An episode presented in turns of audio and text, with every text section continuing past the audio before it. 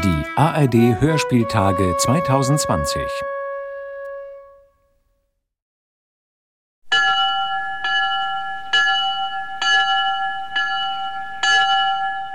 Ein Einsamer ist nun gestorben.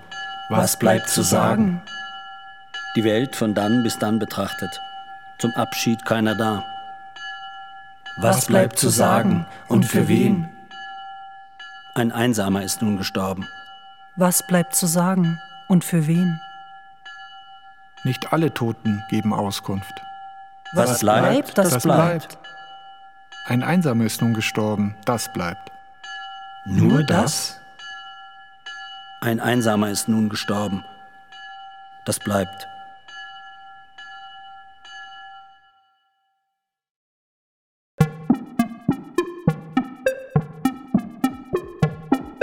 Meine Sache ist gelaufen. Jetzt sind die anderen dran. Ich habe mein Soll erfüllt. Ob gut oder schlecht, das sei dahingestellt. Meine Sache ist gelaufen. Jetzt sind die anderen dran. Ich werde nie wieder müssen müssen. Ich habe mein Soll erfüllt. Meine Sache ist gelaufen. Jetzt sind die anderen dran. Hab zeitlebens keinen gehabt. Wer sich nun kümmert, ist mir egal. Ich bin raus aus dem Spiel. War nie ganz dabei. Hab zeitlebens keinen gehabt.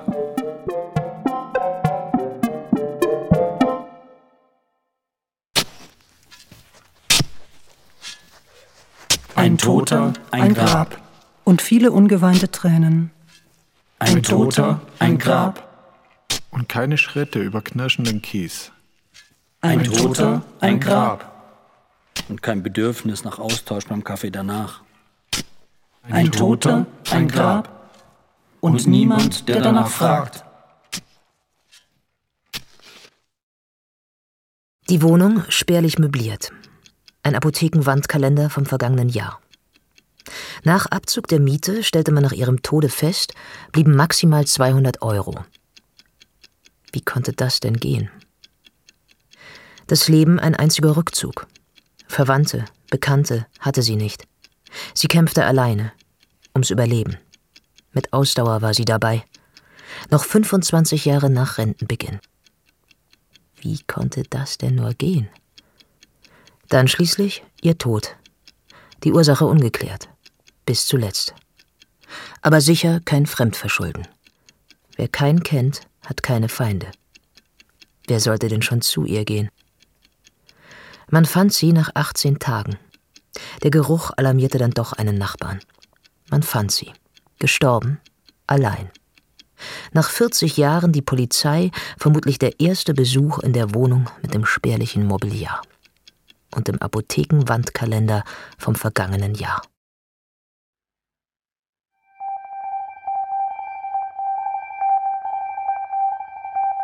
Einsam stirbt öfter. Ein Requiem von Gesche Piening.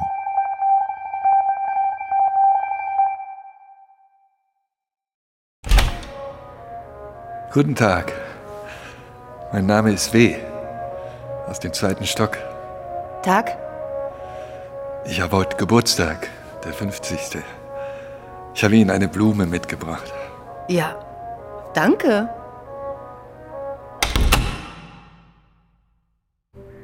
Ja, wir sind hier zwölf Parteien im Haus, alles Alleinstehende und ja, wir treffen eigentlich nie aufeinander. Ich sehe die Nachbarn oft Wochen und Monate nicht. Man grüßt sich, das war's. Der eine klingelt manchmal bei mir. Das nervt ehrlich gesagt ein bisschen. Aber gut, der hat halt keinen. Bei einem anderen, der wohnt im Stock unter mir, ja, da weiß man nie so genau. Manchmal muffelt es ziemlich auf dem Gang vor seiner Wohnung. Einmal habe ich sogar den Vermieter angerufen, ob der Typ wohl noch lebt. Weil selber klingeln oder so wollte ich nicht. Und es hat halt echt gestunken. Ja. Und er hat noch gelebt. Geht halt nie aus der Wohnung, da weiß man nie.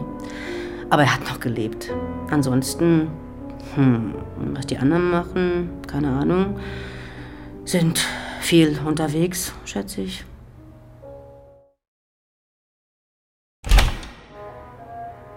Guten Tag, ich wollte nur Bescheid sagen, ich höre gleich kurz laut Musik. Ich bin in guter Stimmung und drehe das Lied gleich kurz auf. Ja.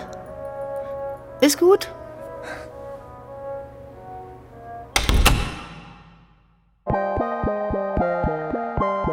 Mein letzter Wille. Mein letzter Wille, was soll das sein? Da müsste ich vorher einen gehabt haben. Und die Möglichkeit, ihn umzusetzen. Was soll das sein, mein letzter Wille? Da müsste ich auch einen ersten Willen gehabt haben, weit vor dem letzten. Wobei, den hatte ich vielleicht sogar ursprünglich, bevor er sich brach. Da müsste man sich jetzt erinnern. Das kann ich und das will ich nicht. Ist viel zu viel passiert, nicht gerade erfreulich. Ein letzter Wille. Das ist nichts für mich, ist was für andere, die glücklicher sind, die mehr um sich haben, die anderen wichtig sind. Mein letzter Wille, was soll das sein? Was soll denn das schon sein? Was soll das sein? Was soll das?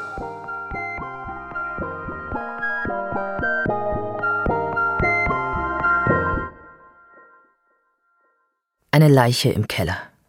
Beim Umzug des Nachbarn gefunden.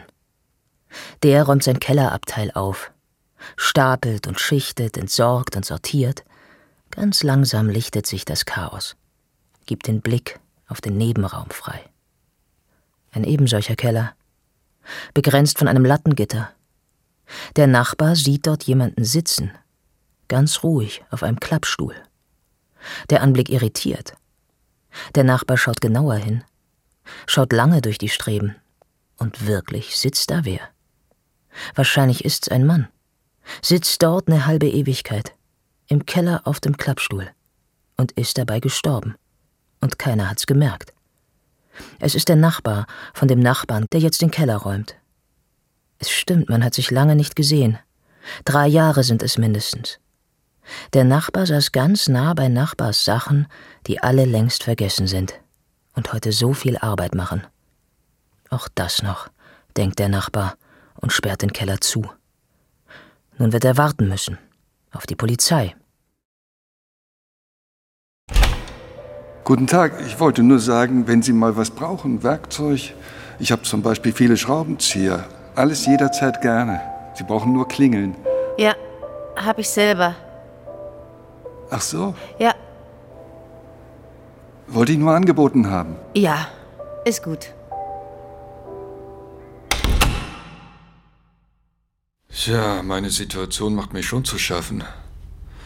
Irgendwie gelingt es mir nicht so recht, mit anderen in Kontakt zu kommen. Also grundsätzlich bin ich schon auch sehr gerne allein. Also ich sehe mich da nicht als Opfer.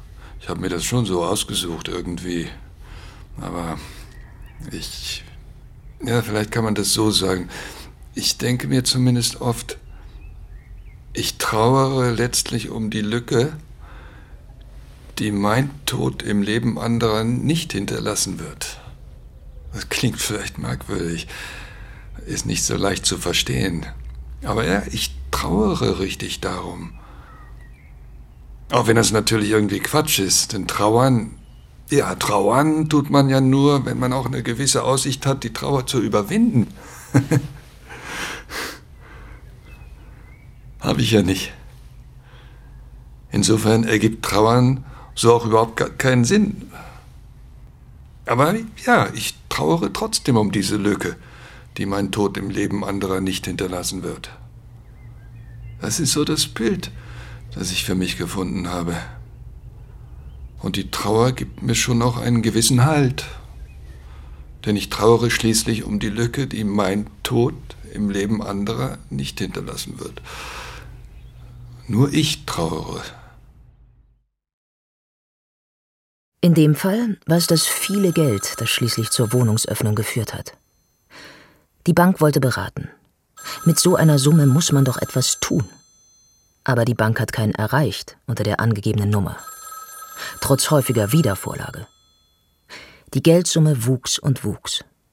Bei genauer Betrachtung stellte man fest, dass es immer die gleichen Summen waren. Die Rente aufs Konto gebucht, geschätzter Verbrauch von Strom und Wasser sowie die Miete abgebucht. Die Ausgaben unterm Strich mehr als gedeckt. Seit acht Jahren keine aktive Kontobewegung. Da konnte doch was nicht stimmen. Die Bank schlug Alarm. Es kostete Mühe, die Türe zu öffnen. Hinter dem Briefschlitz der Tür stapelte sich die Werbung der vergangenen Jahre. Man fand einen Toten, der alles geregelt hatte. Naja, sozial betrachtet bin ich eben schon tot. Da geht schon lange nichts mehr. Körperlich, also rein körperlich betrachtet, ja, da geht's weiter. Rein körperlich betrachtet lebe ich noch. Da lebe ich so vor mich hin. Aber alles andere ist eigentlich eine Katastrophe. Also emotional, seelisch. Ja. Seelisch ist es ein ewiges, es geht dauernd auf und ab, ziemlich anstrengend. Und dann bin ich manchmal direkt froh, wenn sich so eine Taubheit einstellt. Ein bisschen so, als wäre ich schon gestorben. Also so stelle ich mir das jedenfalls vor, wie es dann ist. Irgendwie taub, dass man halt nichts mehr richtig spürt. Naja, aber manchmal ist es auch das Gegenteil. Da lebe ich nochmal so richtig auf. Und das tut mir dann auch irgendwie weh, weil ich dann deutlich spüre, dass ich lebe. Und ich sag immer, oder besser gesagt, ich denk mir das öfter, dem wem sollte ich das schon sagen? Wer einsam ist, der stirbt viel öfter. Zuerst sozial und dann immer wieder seelisch und zu allerletzt, zu allerletzt stirbt erst der Körper. Das ist schon so. Wer einsam ist, stirbt öfter. Der stirbt einfach öfter als der Rest. Ich selbst, ich arbeite sehr viel, oft von zu Hause. Ich finde es gut, dass es hier so ruhig ist. Obwohl, manchmal ist es fast zu ruhig. Ich höre deshalb eigentlich immer irgendwelche Musik. Und sonst? Ja, manchmal finde ich es schon auch gruselig, dass man hier nie jemanden auf dem Gang trifft. Also fast nie. Aber so oft denke ich jetzt auch nicht darüber nach. Ist halt wie es ist. Ja, wir kommen dazu, wenn der Arzt, der die Leiche begutachtet, die Todesursache nicht eindeutig klären kann oder ein nicht natürlicher Tod vorliegt. Dann ermitteln wir. Deshalb heißen wir ja auch Todesermittler. Wir rücken aus und sehen uns die Wohnung oder die Ablebensörtlichkeit an und den Leichnam. Den Leichnam sehen wir uns an, entkleiden ihn und beschreiben ihn genau. Dann suchen wir am Auffindungsort nach Hinweisen auf Vorerkrankungen. Liegt vielleicht ein Arztbrief in der Wohnung? Sind Medikamente da? Und natürlich vernehmen wir die Auffindungszeugen oder Mitteiler, ob hier noch wichtige Informationen zu bekommen sind. Frohe Weihnachten. Ja, ebenso. Wollte nur sagen, bei mir gibt's heute Kohlroulade. Ich hoffe sehr, dass man das nicht so sehr riecht. Ich riech nichts. Ja, dann ist ja gut. Ich hatte Sorge. Ja, ist gut. Na dann, frohes Fest. Ja. Und dann versucht man natürlich Angehörige zu ermitteln. Oft findet man keine Dokumente und Urkunden und dann hilft das Standesamt weiter. Und sobald wir zu der Feststellung kommen, dass es eine natürliche Todesursache gibt, sind die Ermittlungen auch abgeschlossen. Und wenn nicht, dann halt nicht. Unser Ablebensbericht geht dann an die Staatsanwaltschaft und die entscheidet, ob eine Obduktion stattfinden soll oder nicht. Bei der einen Nachbarin habe ich mal Blumen gegossen, als die weg war. Aber die habe ich dann vergessen, sind verwelkt und dann hat sie auch nicht mehr gefragt. Keine Ahnung, ob die danach noch Blumen hatte. Und wenn sich letztlich kein bestattungspflichtiger Angehöriger findet, dann macht es halt das Amt. Deshalb heißt es eben auch Bestattung von Amts wegen. Und das ist dann schon einigermaßen traurig, ja.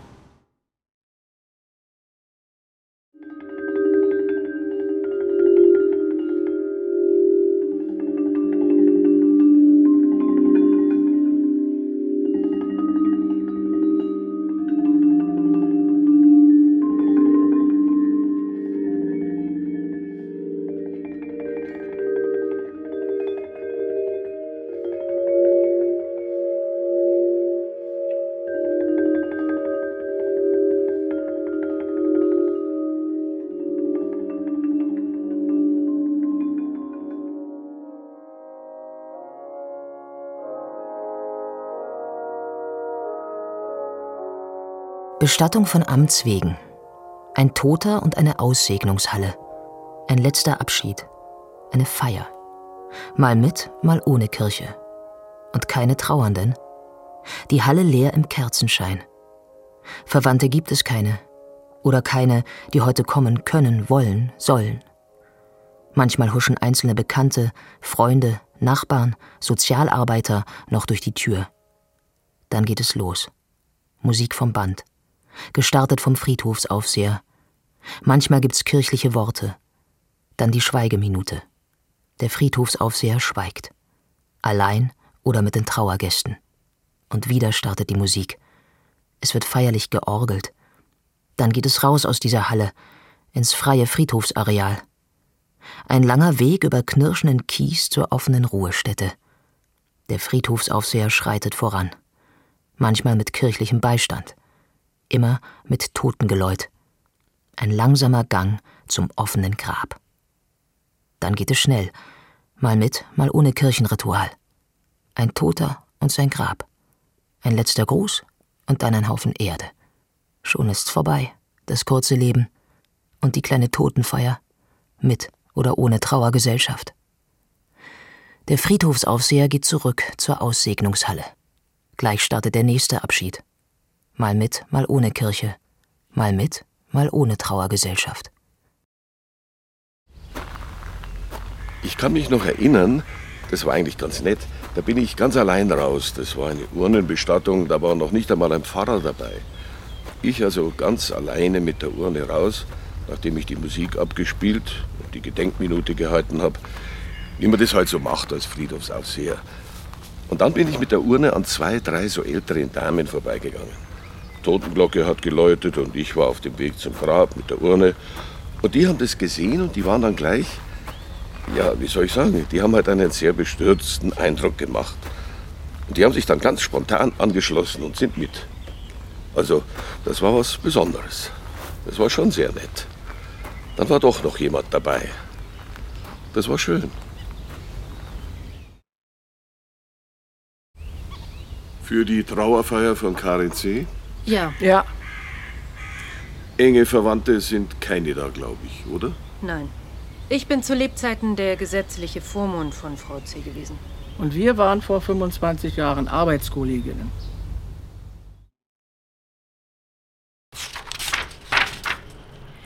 Karen C. wurde 1941 in München geboren und da ist sie 2018 im Alter von 77 Jahren auch gestorben. Und dort wird sie auch von Amts wegen in einer Sammelgitternische beigesetzt. Sie war das einzige Kind ihrer alleinerziehenden Mutter, die 1991 vorverstorben ist. Von Beruf her war Frau C. Einzelhandelskauffrau und ja, zuletzt war sie schwerst pflegebedürftig und hat in einem städtischen Pflegeheim gelebt. Mehr wissen wir hier vom Amt über Frau C. auch nicht zu sagen. Ich habe mich immer gefragt, was hat die all die Jahre allein gemacht? Was macht man die ganze Zeit, wenn man so viel allein ist? Ja, die hat geputzt. Geputzt, geputzt, geputzt. Die ist auch nicht ins Kino. Hätte sie mitgehen können? Nein, sie kann heute nicht mitgehen, weil heute ist ja Putztag. Was, wenn sowas wichtiger ist? Und so hat Frau C. natürlich wenig Freunde gehabt. Tja, wenn jeder Tag nur fürs Putzen da ist, Dafür haben wir Kollegen kein Verständnis. Lieber ein bisschen Staub. Aber der ist am nächsten Tag auch noch da. Oder ein paar Stunden. Also so sind wir nicht. Aber sie, sie war so. Frau C. hatte offenbar viele Regeln im Kopf. Ja, Regeln. Regeln, Regeln, Regeln. So macht man das und so und so und so. Wir haben das im Kollegenkreis schon ein bisschen lockerer gesehen. Wenn bei mir jemand anruft, lasse ich sofort das Bügeleisen stehen. Aber sie eben nicht. Und das sieht man ja. 25 Jahre ist es her, dass wir uns regelmäßig. Wahnsinn. 25 Jahre. Dabei waren die Kolleginnen die einzigen, die sie manchmal erwähnt hat. Ich hatte als Vormund ja auch nur sehr sporadisch mit ihr Kontakt. Das sind jetzt fünf Jahre. Länger hatte ich die Vormundschaft gar nicht. Und sie war ja schon nicht mehr ganz die Alte, als ich sie kennengelernt habe. Sie war früher ein unwahrscheinlich korrekter Mensch. Das war Frau C. Aber sie hat halt für sich selber nicht die Lockerheit gehabt, Freunde zu sehen. Sie war nicht bereit, auf andere einzugehen. Mhm. Das hat sie nicht gekonnt. Und geschimpft hat sie. Ja, geschimpft hat sie gerne mal. Geschimpft, geschimpft, geschimpft. Sagen Sie, haben Sie eigentlich ein Auto? Nein? Ah, so haben Sie gar nicht. Nein? Hm. Vor dem Haus, da steht eins und ich dachte, es gehört Ihnen. Und da brennt Licht. Ach so, da wollte ich Bescheid sagen. hab kein Auto. Ach so. Na dann schönen Abend noch. Geschimpft, geschimpft, geschimpft. Sie war, wie soll ich sagen, also Frau C. hat natürlich auch eine schlimme Kindheit gehabt. Ich weiß noch, wie wir mal im Seminar waren. Also das war schrecklich, was sie erzählt hat. Ihre Mutter hat sie beispielsweise in den Keller runtergesperrt. Also wenn man darüber nachdenkt. Stunden, tagelang. Und trotzdem hat sie sie dann im Alter gepflegt. Das hat sie dann trotzdem gemacht. Frau C. Die Cafeteria im Pflegeheim. Eine alte Frau. Tief gebeugt, zitternd und ohne Anhaltspunkt. Also, ihre Wohnung ist es nicht. Was immer das auch sei. Ihre Wohnung ist das nicht. Und überall die Leute. So viele Leute. Fremde. Jeden Tag. So viele Fremde. Frau C., wie geht es Ihnen heute? Geht's Ihnen gut? Was die nur alle wollen? Was machen die nur alle hier? Früher gab es Pflichtbewusstsein, Ordnungssinn, ein Leben voll Struktur, Arbeit strikt nach Wochenplan, im Geschäft und auch zu Hause, ein Leben voller Sinn. Unklar, was nun hier geschieht. Früher war das anders. Und denkbar war es, so zu leben. Frau C., möchten Sie etwas essen? Sie ekelt sich vor diesem Treiben. Es fehlt an jeglicher Struktur.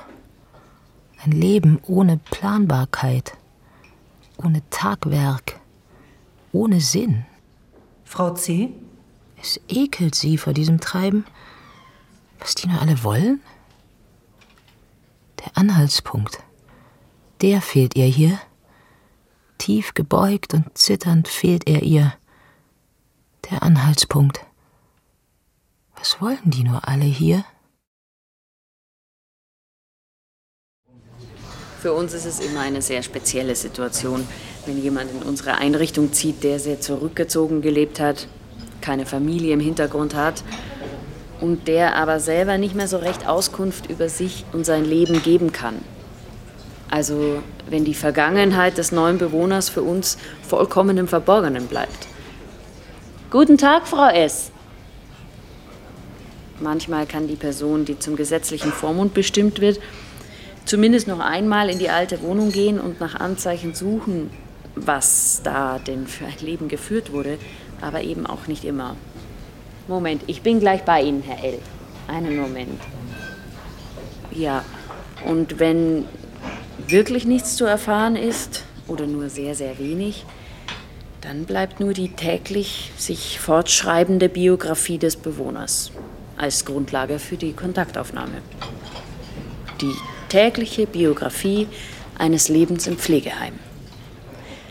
Das ist für beide Seiten nicht ganz einfach dann. Beim Sohn von meiner Nachbarin habe ich gesagt, ich gehe mit zur Beerdigung. Waren wir zu dritt. Es ist entsetzlich, wenn man zu dritt ist. Bleiben nur drei übrig, also eigentlich zwei. Ich bin ja nur mitgegangen, wegen der Nachbarin. Wir sind ja heute auch nur zu zweit. Ja, stimmt. So, ich darf Sie dann bitten, Platz zu nehmen. Ja, und darf ich Sie noch kurz fragen, wie das jetzt abläuft? Ich war noch nie auf so einer Bestattung. Ich spiele eine Trauermusik ab, dann gibt es eine Schweigeminute und dann gibt es nochmal Musik. Und dann schließe ich den Vorhang und damit ist die Trauerfeier abgeschlossen. Wie oft kommt denn sowas vor? Ganz unterschiedlich. Ich darf Sie bitten, Platz zu nehmen.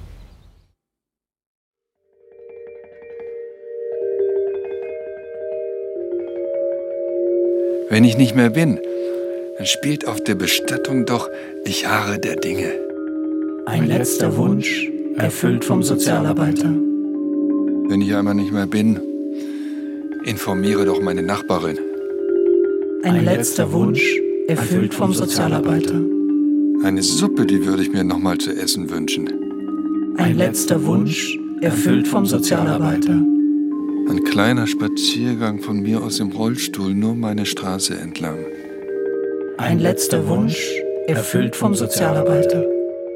Wenn es mit mir zu Ende geht und ich sterbe im Krankenhaus, dann komm doch noch mal vorbei, damit ich nicht allein sterbe. Und wenn ich dann gestorben bin, dann entzünde doch du das Totenlicht.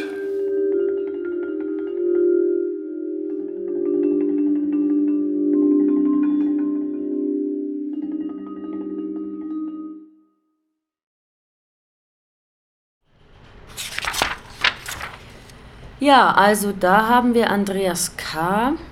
Andreas K. wurde 1942 in Graz geboren und ist 2019 in München gestorben.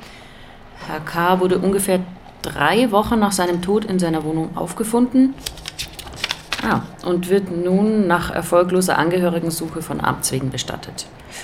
In dem Fall ist es eine Urnentrauerfeier mit Kirche und anschließender Urnenbeisetzung. Von Beruf war er Konditormeister und er war zu 50 Prozent schwerbehindert. Ja, mehr wissen wir hier vom Amt über Herrn K. nicht. Das Leben fing gewöhnlich an und ging gewöhnlich weiter. Ein Alltag wie von vielen. Herr K. war zufrieden mit dem Sein. Ein Mix aus Arbeit, Freizeit, Schlaf. Mehr konnte er nicht wollen. Dies Leben hat so Tradition. Herr K. war einverstanden. Sein Handwerk trug. Bis ich ein Leiden fand. Das kippte seinen Lebensplan. Es folgten viele Nöte in Sachen Essen, Wohnen, Schlaf. Acht Jahre wohnhaft beim Bekannten, der ohne ihn verstarb. Danach kein Obdach, kein Sozialkontakt, Entwohnen in Pensionen, Sozialwohnung zuletzt. Die Altersrente aufgestockt. Verschärft das Körperleiden. Verschuldet bis zum Geht nicht mehr, denn Serviceleistung kostet, wenn man sich einsam fühlt. Der Tod kam überraschend. Plötzlich. Blieb unbemerkt zunächst. Dann stand der Leichenwagen da. Und einer aus dem Haus, der kannte den, der da gestorben war.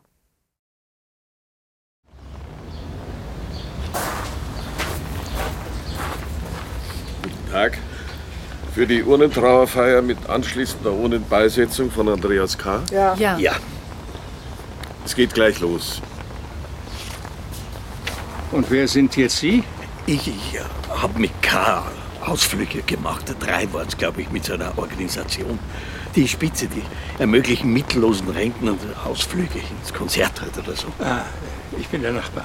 Ah, und Sie? Ich habe K. bei Ihnen kennengelernt.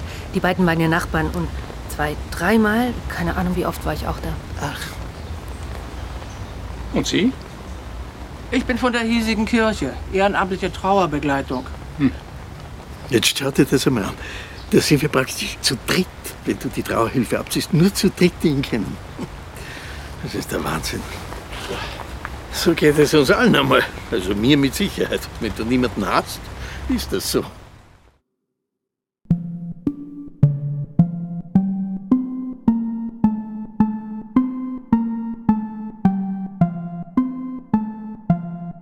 Samstag, 10 nach 7 in der Früh. Es ist unwahrscheinlich komisch, denn ich habe den Schlüssel für mein Tagebuch verschlampt. Deshalb nehme ich diesen Notizblock her. Ich habe mich anfangs darüber sehr geärgert, doch jetzt bin ich ein kleines bisschen froh, denn dieses Tagebuch war ein trauriges. Nun kann alles nur besser werden. Vielleicht muss ich nicht mehr so viel von meinen Sorgen erzählen. Doch jetzt muss ich doch damit anfangen. Ich bin wahnsinnig allein und ich weiß, dass es sich auch nicht ändern kann, wenn ich mich nicht ändere. Doch sich zu ändern ist unwahrscheinlich schwer. Da muss ich zuerst meine Unsicherheit in Selbstbewusstsein umwandeln und irgendwoher Lebensmut schöpfen, meine Langweiligkeit über Bord werfen und alles positiv sehen. Aber woher nehmen? Zu Hause? Dort habe ich nur eine kranke Mutter, die mich tagtäglich vor den Menschen warnt. Genug für heute. Elisabeth.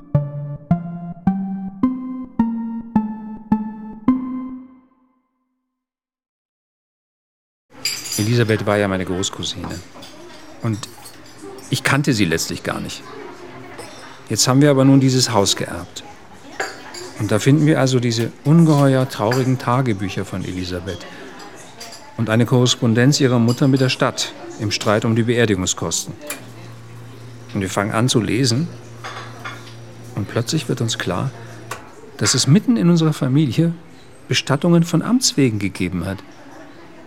Also, das hätten wir vorher wahrscheinlich weit von uns gewiesen. Eine Kindheit in zähem Nebel.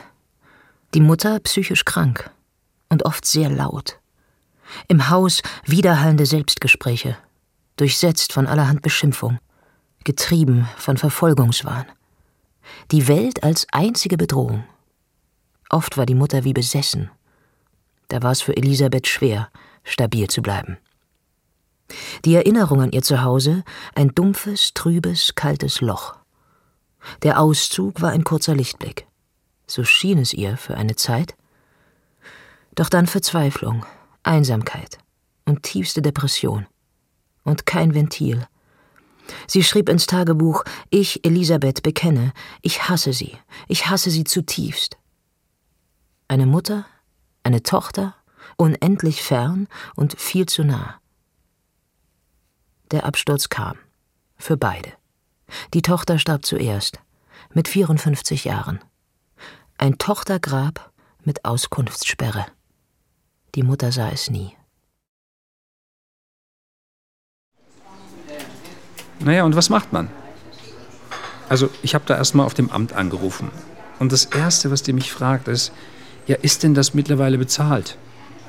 Schaut sie nach? Ja, war es bezahlt. Nach fünf Jahren Streit und Drohen der Stadt hatte die Großtante dann offenbar doch für die Bestattung ihrer Tochter bezahlt. Er blieb ja auch nichts anderes übrig. Wie dem auch sei, wenn die Großtante nicht gezahlt hätte, hätten wir das jetzt natürlich zahlen müssen.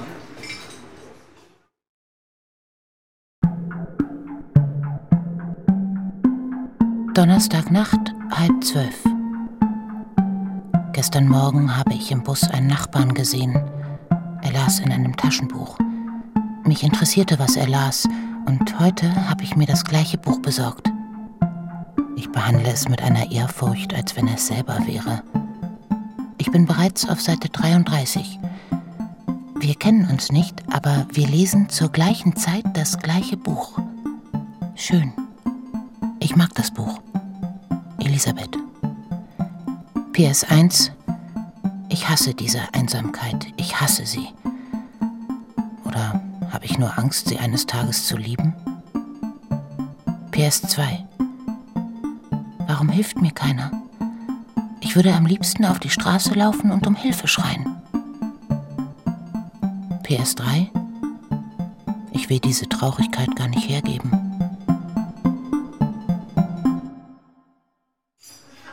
Ja, und jetzt haben wir uns natürlich irgendwie um die Gräber zu kümmern. Sowohl von der Großtante, die ist eben mittlerweile auch gestorben, als auch von Elisabeth, der Großcousine. Was macht man? Lässt man es laufen, werden die Gräber nach zehn Jahren aufgelöst. Dann ist dieser Teil der Familiengeschichte ja endgültig verloren. Stehst du vor der schwierigen Frage, was machst du mit den Gräbern von Mutter und Tochter, die sich zu Lebzeiten Spinnefeind waren? Also zwei Gräber zu unterhalten, kann ich mir nicht leisten.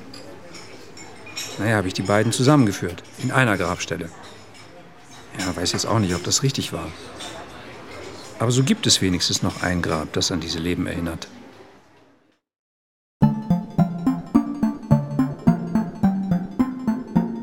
Dienstag in der Mittagspause halb eins. Ich habe niemanden eingeladen und nichts vorbereitet und getan für meinen Geburtstag und wollte ihn so nehmen, wie es kommt.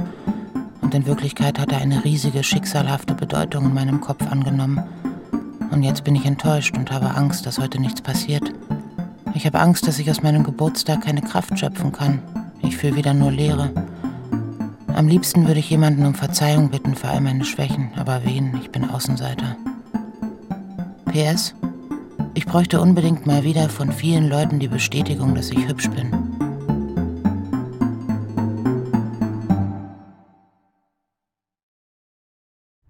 Ja, im Grunde müsste man sich schon jetzt kümmern, dass man nicht so viel alleine ist. Aber andererseits, mir fehlt gerade nichts. Mir bringt meine Arbeit Spaß und über die Arbeit bin ich mit anderen im Kontakt. Also nicht direkt im Kontakt, mache ja Homeoffice, aber ja, wenn man darüber nachdenkt, also meine Familie ist jetzt auch nicht groß. Die eine Tante und noch eine Cousine, mehr sind es gar nicht. Sollen wir schon mitgehen? Gleich. Also wenn er das jetzt war, also wenn die Urne, die der Mann da in der Hand hatte, die von Andreas K. war, dann hat er sogar eine ganz schöne Urne gekriegt. Also das ist jetzt das ganze Leben. Da ist jetzt das ganze Leben drinnen. Ja. Und das meiste wird eh der Sack seiner Asche, nehme ich mal an. Wenn der Mensch zu 90 Prozent aus Wasser ist. Äh, nee, und die Knochen, die werden da durch eine Mühle kommen. Also ich bezweifle ja, ob das seine Asche ist. Die machen einfach die Urne voll, wenn du mich fragst. Das wird nach jeder Verbrennung gereinigt. Da fährt so ein Magnet drüber, weil die Schrauben und Nägel und das Zeug, die verbrennen nicht. Da fährt so ein Magnet drüber und dann wird die Asche nochmal abgefiltert. Das wird schon alles sauber gemacht. So, für die Urnenbeisetzung von Andreas K. Ja. Ja. Enge Verwandte oder so sind nicht da, glaube ich, oder? Nein, nur Bekannte. Dann darf ich Sie jetzt alle bitten.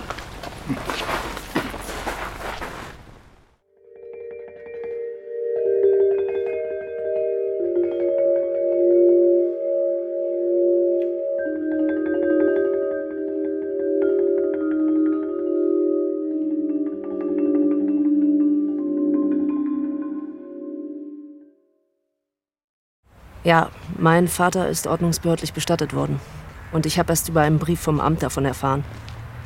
Das war schon, ja, das war schon hart. Wir hatten jetzt echt wenig Kontakt, also definitiv nicht jede Woche. Und ich war im Ausland und war auch vorher oft umgezogen und dann hat man mich nicht gleich finden können. Aber dieser Brief, der hat mich schon echt getroffen. Ich glaube, da stand noch nicht mal herzliches Beileid, sondern einfach, sie sind dazu verpflichtet, die Bestattungskosten für die Beerdigung zu übernehmen, die dann und dann stattgefunden hat. Bitte überweisen Sie binnen zwei Wochen. Falls Sie dem nicht nachkommen, werden wir Sie verklagen, weil das eine Ordnungswidrigkeit ist. Naja, und dann wurde der anonym bestattet. Ja, das ist in Berlin so. An anderen Orten wird das manchmal auch anders gehandhabt. Aber er wurde eben anonym bestattet. Und das war noch nicht mal. Also, das war nicht nur seine Bestattung. Es waren fünf auf einmal. Als ich später mal so eine Bestattung besucht habe, habe ich das dann ja miterlebt und das war schon. Also, es war schon hart für mich.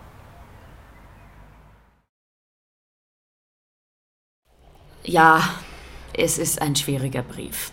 Das ist ganz klar. Aber wie sage ich es meinem Kinde? Zunächst einmal verständigen wir über den Todesfall. Das ist schon mal was, was schwierig ist. Dann stellen wir fest, dass sich die Angeschriebenen um die Bestattung kümmern müssen. Und dann fordern wir auf, und da müssen wir eine Frist setzen, die sehr, sehr kurz ist, denn man kann mit der Bestattung einfach nicht ewig warten, dass man sich mit uns in Verbindung setzen muss. Und das alles in einem Brief, weil die Zeit eben drängt. Ja, es ist kein einfacher Brief. Und ich weiß, dass sich sehr viele Bürgerinnen und Bürger da auf die Füße getreten fühlen. Aber wir wissen auch gar nicht, wie wir es anders machen können. Es ist einfach eine Angelegenheit, die im Tagesgeschehen, Gott sei Dank, normalerweise nicht vorkommt. Und wir haben eben die undankbare Aufgabe, die Botschaft zu überbringen. Ja, vielleicht kann man das nur falsch machen. Aber ja, klar. Es ist kein einfacher Brief. Ich möchte ihn auch niemals bekommen. Das Thema, also, dass mein Vater von Amts wegen bestattet wurde. Ich schäme mich dafür. Ja. Und in meinem Umfeld konnte das auch niemand verstehen. Ich habe das ein paar Leuten erzählt, also natürlich nicht vielen, aber die waren dann so überfordert damit. Wie, dein Vater ist gestorben? Was ja eh schon. Also der ist früh gestorben. Der war erst 45.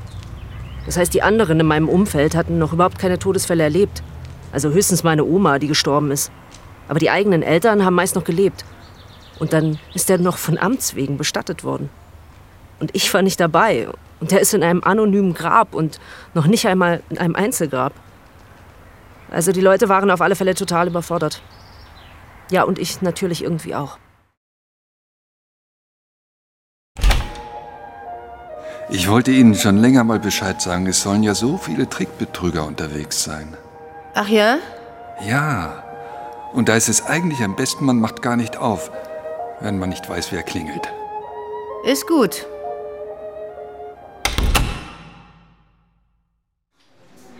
Das war der Wahnsinn.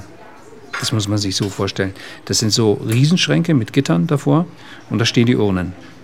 Ja, ich würde sagen, zehn waren es sicher. Also in Zehnerreihen nebeneinander. Und nach hinten waren das sicher auch sechs, sieben. Alles Sozialbestattungen oder Bestattungen von Amtswegen. Allein auf dem Friedhof waren das ja mehrere solche Riesenschränke. Und da haben wir dann mehr oder weniger verzweifelt diese Urne gesucht. Naja, Gott sei Dank haben wir sie dann auch tatsächlich gefunden. Und dann haben wir eben die Umbettung veranlasst. Und nun kann man nur hoffen, ja, dass jetzt vielleicht doch irgendwie Frieden einkehrt.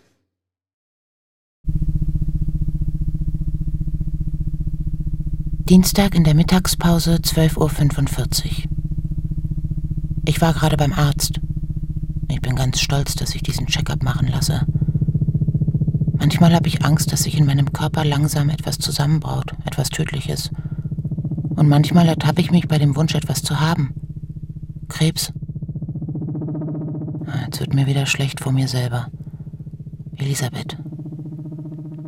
PS. Ich bin so einsam, dass ich mir gar nicht mehr vorstellen kann, dass es andere Menschen gibt.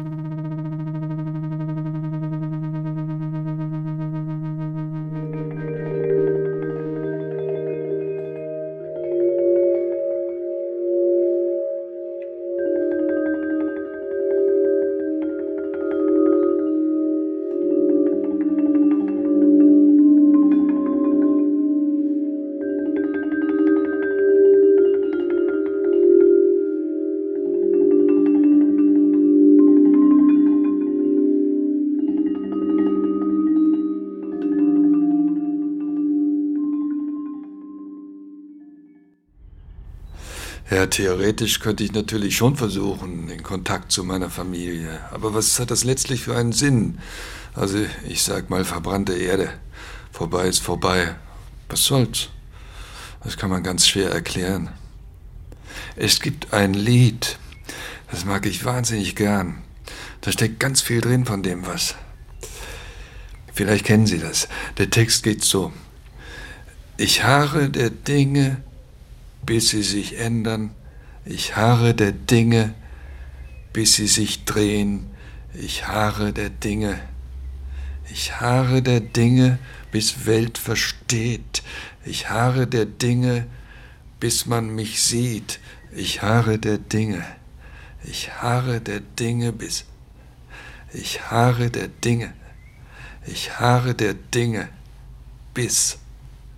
Bis dann bis dahin. So lange harre ich der Dinge. Das Lied finde ich toll. Das berührt mich sehr. Immer wieder. Ja, für mich war das am Anfang ganz schwer zu verstehen.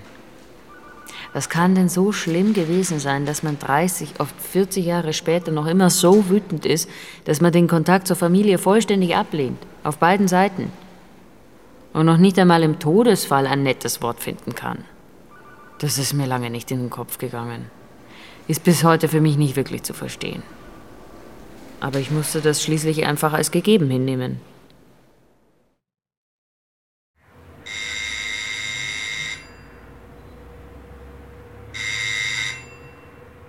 Komisch, keiner da. Hm.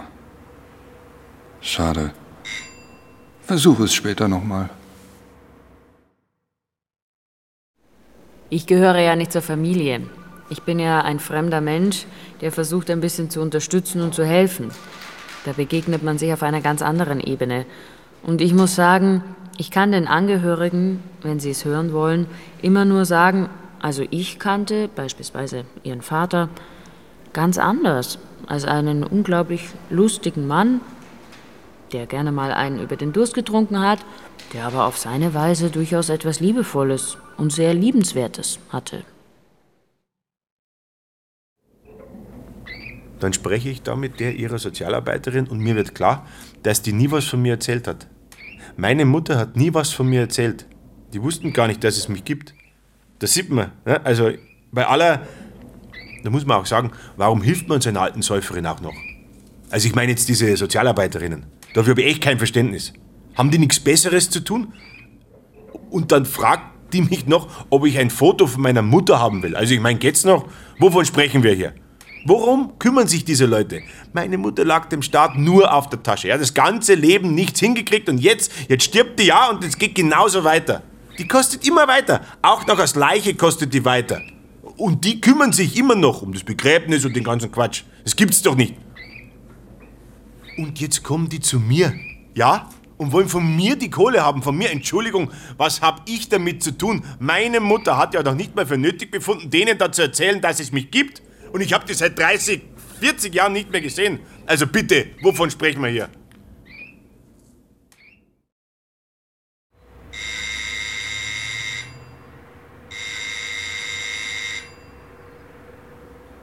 Ist wieder keiner da.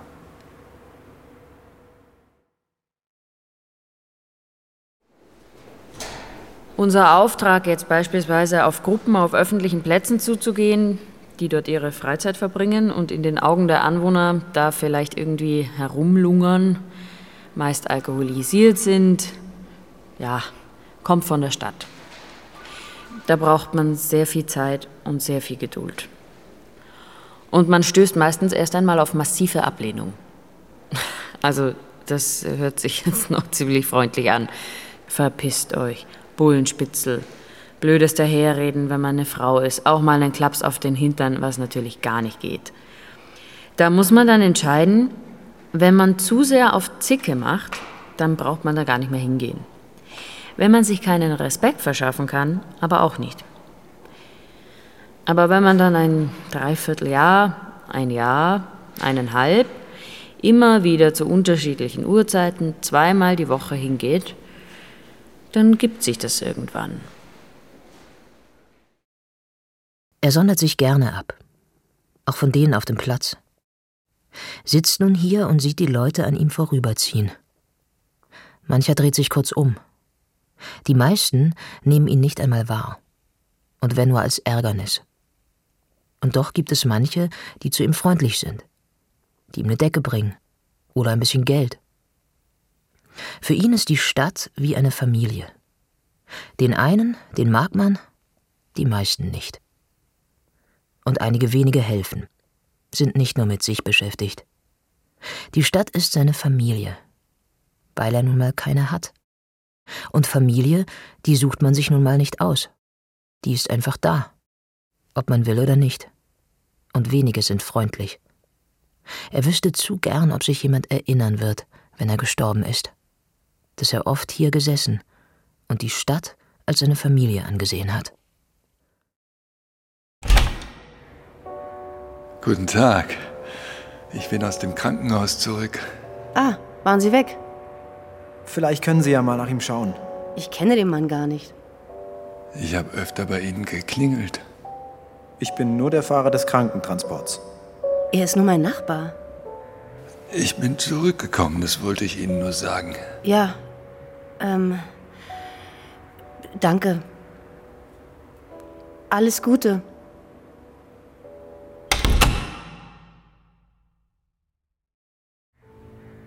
Der W hat bei mir geklingelt. Dem geht's schlecht. Was habe ich damit zu tun? Der wohnt immerhin in Ihrer Wohnung. Ich dachte, Sie als Vermieter könnten vielleicht. Wenn man so nett ist und diesen Leuten vermietet und dann sterben die, dann hat man immer Scherereien. Dass der jetzt bloß nicht in der Wohnung stirbt, der muss ins Krankenhaus. Da kommt er her. Dann muss er dahin zurück. Hier kann das keiner machen. Ja. Wer veranlasst das jetzt? Ja, wer veranlasst das jetzt?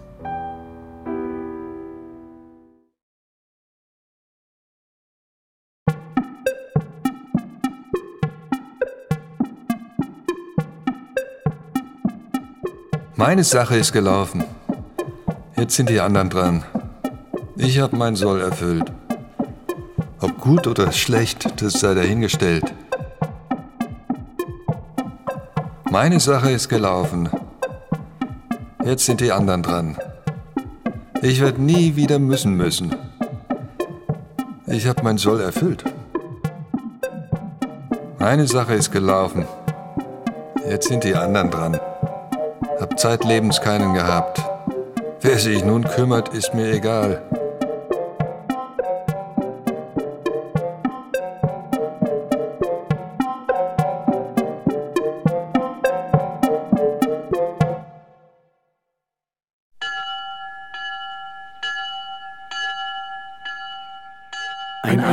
Ist nun gestorben. Was bleibt zu sagen? Die Welt von dann bis dann betrachtet. Zum Abschied keiner da. Was bleibt zu sagen?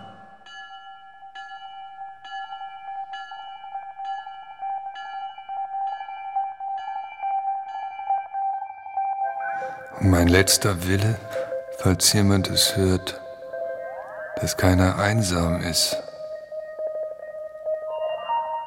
Mein letzter Wille, falls jemand es hört, dass keiner so einsam ist. So einsam wie ich. So wie ich, wie ich, so einsam. Dass keiner es ist, das wäre er. Falls jemand es hört, das wäre er mein letzter Wille.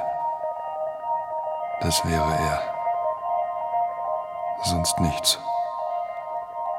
Sonst nichts. Nichts sonst.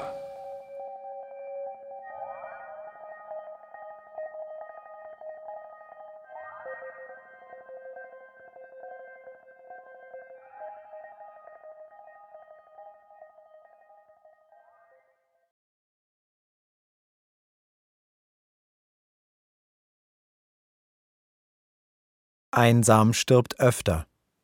Ein Requiem von Gesche Piening. Mit Mareike Beikirch, Stefan Bismeier, Katja Bürkle, Peter Fricke, Erjan Karajaile, Silvana Krapatsch, Jeanette Kummer, Christopher Mann, Raffaela Möst, Wolfgang Petters, Uta Rachow, Friedrich Schloffer, Johannes Silberschneider, Georgia Stahl, Harry Teschner, Xenia Tilling, Ulrich Zentner und Stefan Zinner. Komposition Masel Meyer und Maria Burkhardt. Ton und Technik Winfried Messmer, Michael Krogmann, Daniela Röder. Regieassistenz Stefanie Ramp. Regie Gesche Piening. Produktion Bayerischer Rundfunk 2020. Redaktion Katja Huber. Die ARD Hörspieltage 2020